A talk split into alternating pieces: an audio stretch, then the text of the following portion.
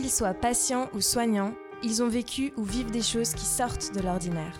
Par leur parcours, leurs idées, leur générosité, ils sont devenus des héros du quotidien. On leur prête pas souvent l'oreille, aujourd'hui on leur donne la parole.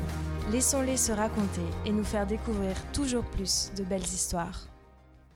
Je m'appelle Magali Benoît, j'ai 39 ans et euh, je suis docteur en psychosexologie et psychopraticienne depuis 5 euh, ans maintenant. Mon métier consiste à accompagner euh, les couples dans leurs difficultés de fertilité.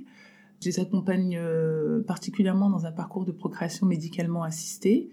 Je propose un accompagnement psychocorporel autour euh, du vécu de l'infertilité, de la PMA et aussi de la sexualité.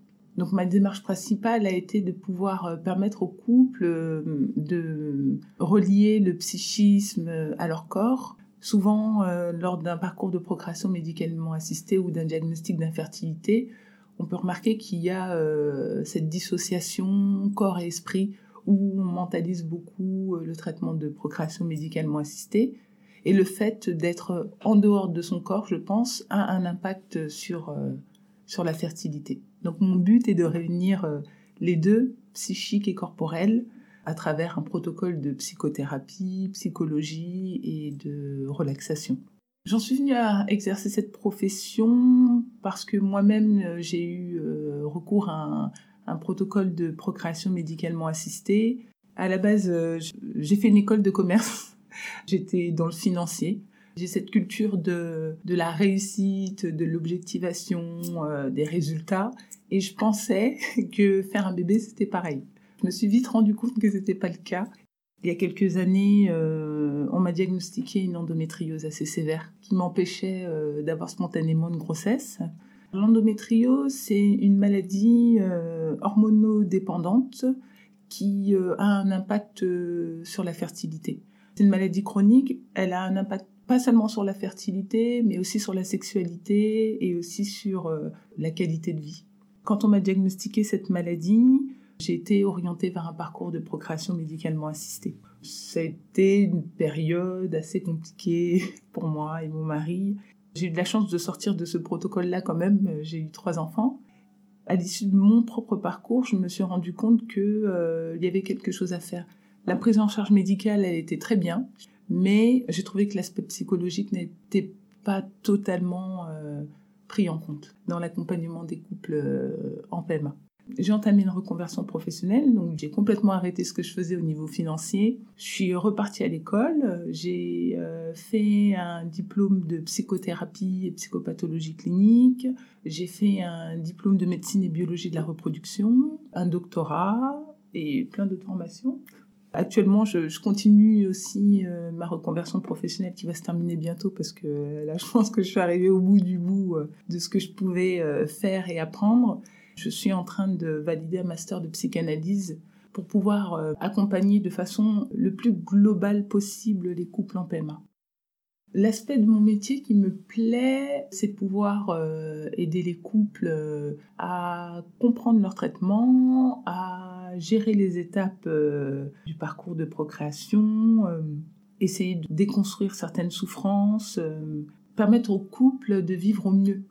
Ce qui me plaît aussi, c'est de pouvoir euh, euh, prendre en charge l'aspect global de la difficulté autour de l'infertilité, donc que ce soit psychologique, que ce soit corporel, que ce soit d'ordre sexuel. Ma satisfaction, c'est de pouvoir proposer quelque chose de global dans l'accompagnement des couples et euh, pas me retrouver face à une de leurs difficultés à laquelle je ne peux pas répondre. Les hommes ont une place particulière dans le parcours d'infertilité parce que ils sont souvent mis de côté. C'est ce qui ressort des entretiens, c'est ce qui ressort euh, des séances. Souvent, ils se sentent impuissants, même si c'est eux qui sont porteurs de l'infertilité. C'est la femme qui subit le traitement médical, c'est la femme qui va faire des échographies. Tout se passe sur le corps de la femme et souvent euh, les conjoints euh, sont observateurs, voire impuissants. Je pense que euh, dans ces parcours d'accompagnement euh, psychologique, corporel, il faut systématiquement intégrer euh, le conjoint pour pouvoir lui donner un rôle actif dans ce protocole de PMA et lui donner un, rôle actif aussi dans cet accompagnement. la souffrance des hommes est peut-être moins entendue, moins écoutée, donc du coup moins exprimée le fait de leur donner un espace à eux aussi, je pense que c'est important pour qu'ils puissent avoir euh, les ressources suffisantes pour pouvoir euh, soutenir euh, la partenaire dans ce type de parcours. Le couple de patients qui m'a marqué en particulier, ça a été au tout tout début de ma reconversion professionnelle. Au départ, j'ai validé des diplômes de sophrologie.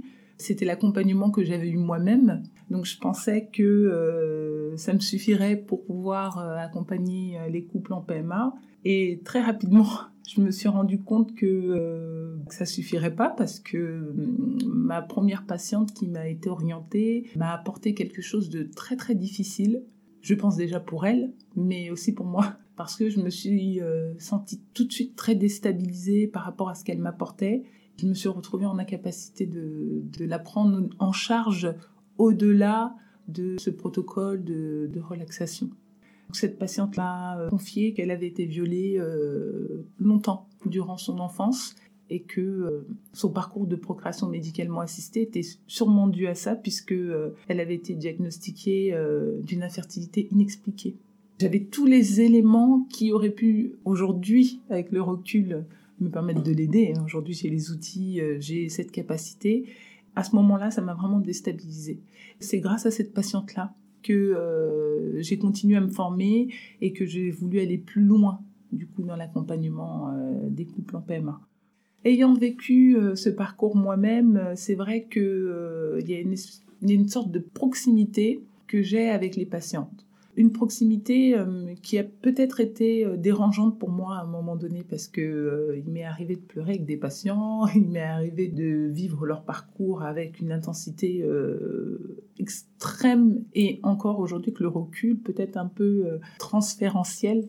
Je pense que c'est pas forcément la, la, bonne attitude à avoir quand on est accompagnant et quand on est professionnel. Aujourd'hui, j'essaie de prendre un peu plus de recul dans ce que je vis avec les patients pour les personnes qui souhaiteraient accompagner les couples euh, en parcours de PMA, le conseil principal pour moi, c'est de prendre en charge euh, le couple et non pas simplement euh, le porteur de l'infertilité. Surtout exclure personne.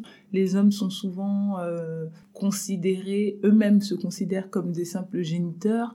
Donc faire en sorte que les deux puissent être intégrés dans cet accompagnement psychologique et corporel pour qu'ils puissent tous les deux avoir des ressources nécessaires pour se soutenir l'un l'autre.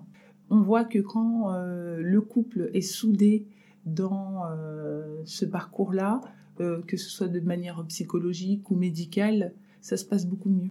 J'aimerais que cet accompagnement soit généralisé dans tous les centres de PMA je parle de l'accompagnement psychologique et corporel, mais aussi euh, sexologique. Parce que la sexualité, c'est vrai qu'on n'en parle pas beaucoup. La PMA a un réel impact sur euh, la sexualité des couples et euh, de mettre en place un espace pour que les couples puissent parler de leur sexualité, essayer de la remettre en place de façon positive, je pense que c'est essentiel. Si vous aimez ce podcast, abonnez-vous et découvrez plus de belles histoires.